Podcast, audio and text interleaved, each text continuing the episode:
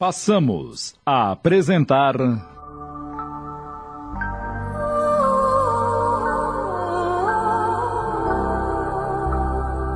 Renúncia. Minissérie de Tony de França em 20 capítulos da obra psicografada por Chico Xavier, ditada pelo Espírito Emmanuel.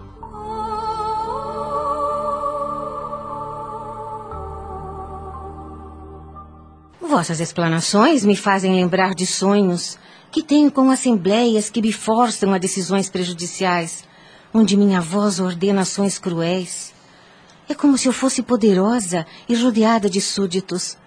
Quando acordo, estou exausta, como se regressasse de uma região indesejável. Ah, sim.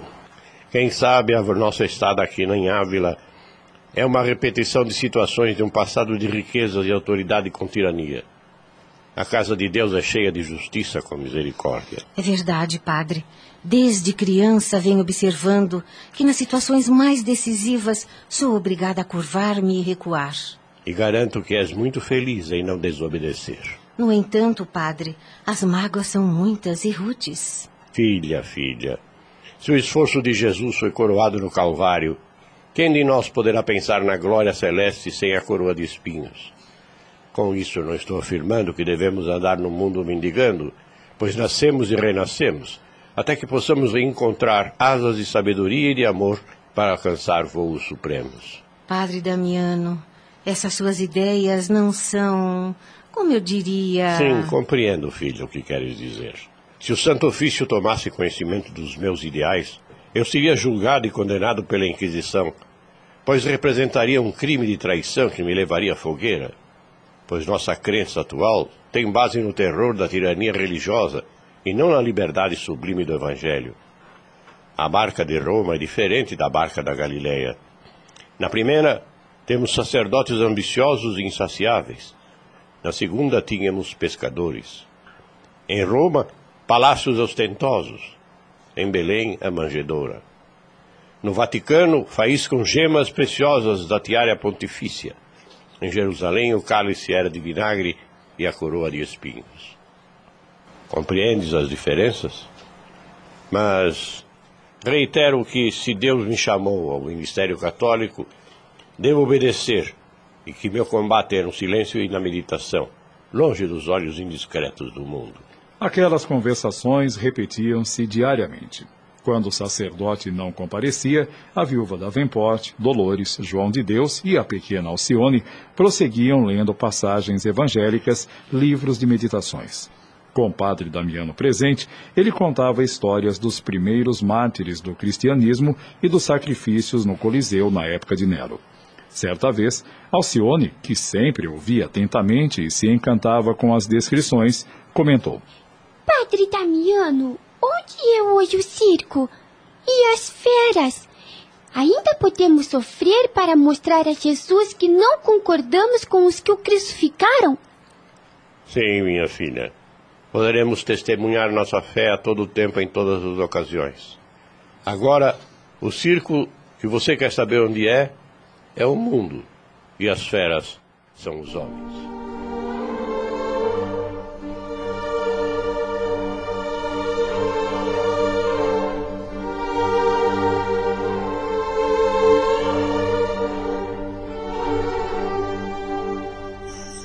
Dois anos se passaram.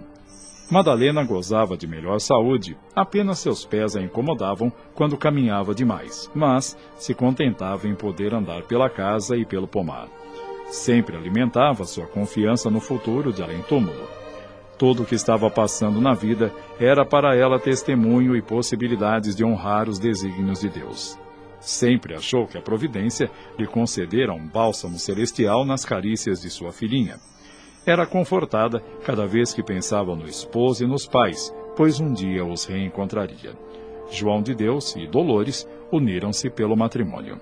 Dona Madalena, a senhora não se preocupe, porque eu e o João estaremos sempre aqui que precisar com vocês. Pois a casa construída para nós, como presente dos estigarríbias, fica na divisa com a sua chácara e. É isso mesmo, dona Madalena. E tem mais. Não é porque a senhora tem nova serva que minha Dolores não se dispõe a lhe ajudar. É só chamar.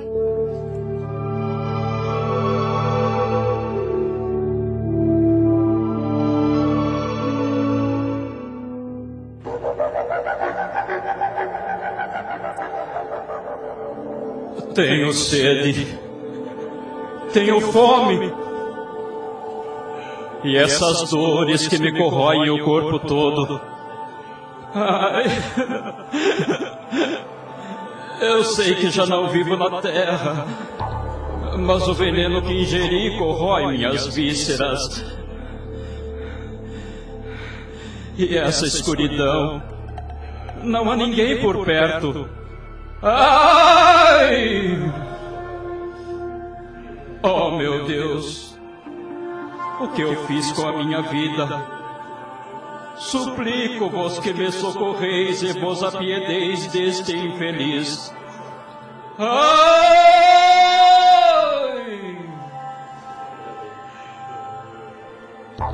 Quem está aí?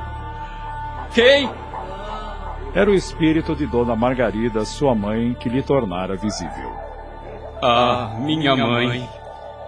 Há quantos séculos me separei do seu coração afetuoso? Oh, meu filho, como te encontro? Onde puseste o amor que te dei? Por que deixastes te levar pelas paixões humanas? Os mensageiros de Jesus permitiram que eu viesse trazer-te alguma consolação. Reanima-te, meu filho. Perdi tudo, minha mãe. Não me resta senão um mar tenebroso e de lágrimas. Veja, minha mãe, onde Deus me atirou. Não blasfemes, filho. Deus é nosso Pai amantíssimo e nos criou para a luz eterna. Nós somos responsáveis pela queda crucial. Filho, a paixão nos aniquila, o orgulho nos cega, o egoísmo nos encarcera. Reflete sobre tuas ações terrenas. Guerreaste a paz do nosso lar, tramaste contra os nascidos em liberdade, entronaste a mentira e o sofrimento de tuas almas em união abençoada por Jesus. Reconheço a grandeza das minhas faltas. No entanto, fui órfão de todas as alegrias, minha mãe. Se pelo menos Madalena me houvesse atendido ao coração, as coisas seriam-me favoráveis. Não fostes órfão, meu filho, mas fostes sim um ser incontentável. Ninguém pode ser feliz quando transforma as aspirações em caprichos inferiores. Não sejas ingrato. Como acusar tua irmã por faltas oriundas de tuas próprias fraquezas? Mas de coração foi sempre inflexível. Nenhum gesto de ternura, um beijo, uma esperança me salvariam. Mas nunca, nunca, nunca.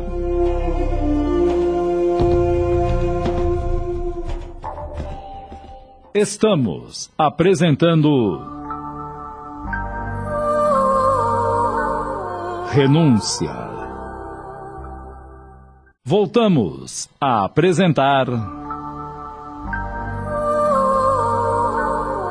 Renúncia. E tu nunca te lembraste de lhe oferecer carinho com desinteresse de coração? Aproveitaste das situações críticas para forjar ações criminosas. Gozastes com a separação de duas almas que Jesus unira em bênçãos de amor. Ah, meu filho, meu filho. Caíste, é verdade. Mas ainda podes orar, pois ainda tens a dádiva do pranto remissor.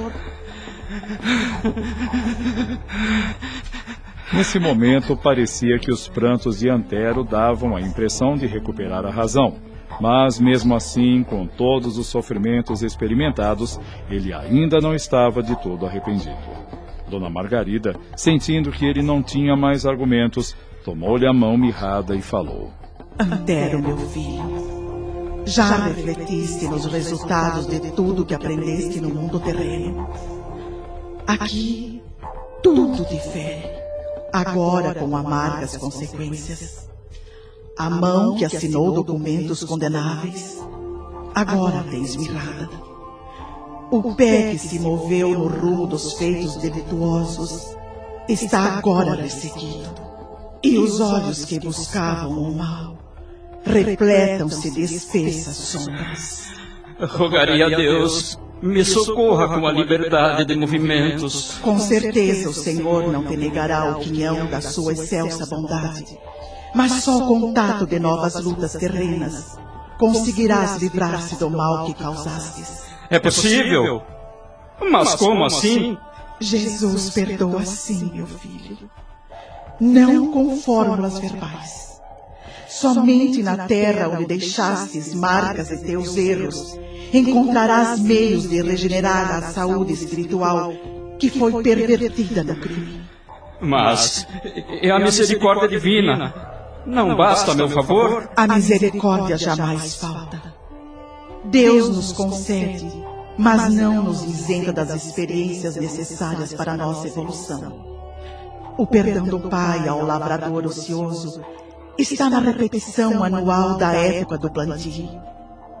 O semeador indolente encontra os meios de regenerar-se, ao passo que o trabalhador ativo defronta condições de engrandecimento sempre maior.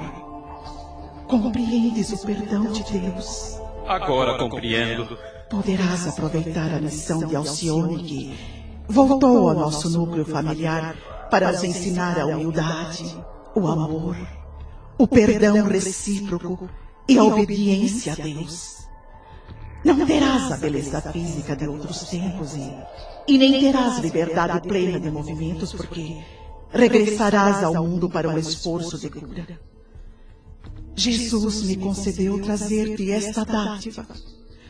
Cabe a ti prolongar teus sofrimentos expiatórios ou assumir o compromisso de os abreviar. Aceito. Em dado momento, Antero viu-se com a benfeitora frente à modesta vivenda de Madalena, onde ela costurava junto à filha. Ficou surpreso, pois não notaram suas presenças. Dona Margarida disse: Vês, meu filho, como Madalena aproveita a situação de pobreza material para elevar-se a Deus.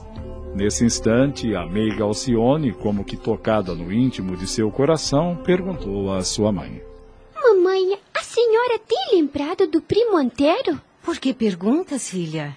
É que hoje, quando a senhora for rezar, quero pedir a Deus por ele. Oh, filhinha, claro que vamos fazer isso.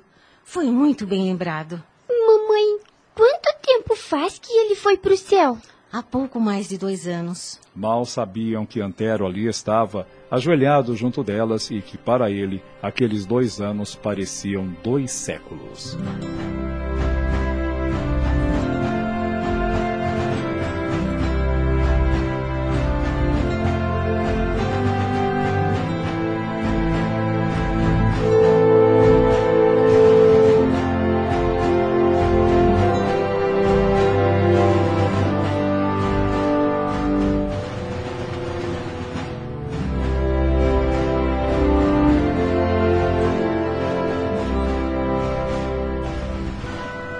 Novo continente, os retirantes irlandeses aportaram sem maiores incidentes em Hartford, Connecticut.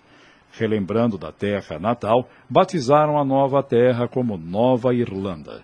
Cheios de esperanças, encantaram-se com o que viam. Cirilo estava deslumbrado com tudo. Já para o velho Abraão Gordon, aquela era a região designada por Deus aos homens de boa vontade.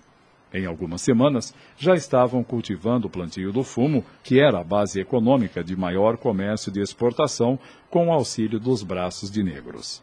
Cirilo era incansável, sempre disposto e jovial para construir o ninho ideal para sua amada Madalena.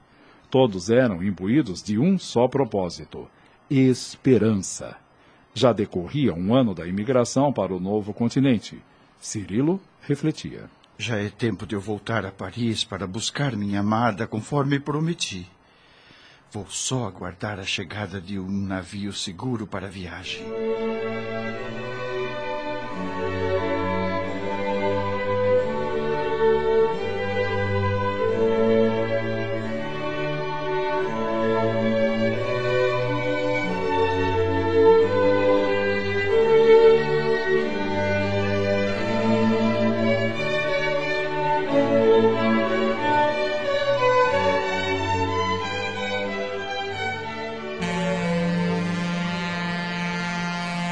Navio finalmente atracou no porto.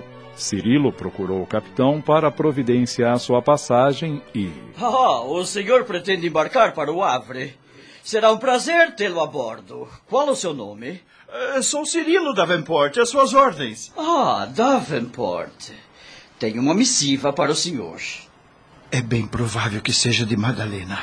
Ah, aqui está. Tome.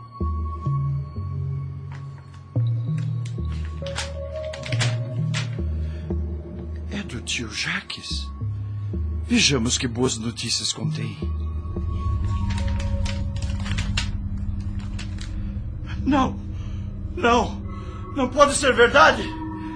Madalena! Não!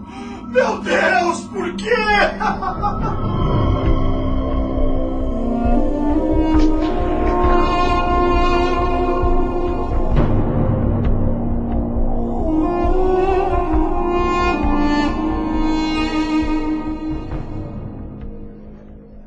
Acabamos de apresentar.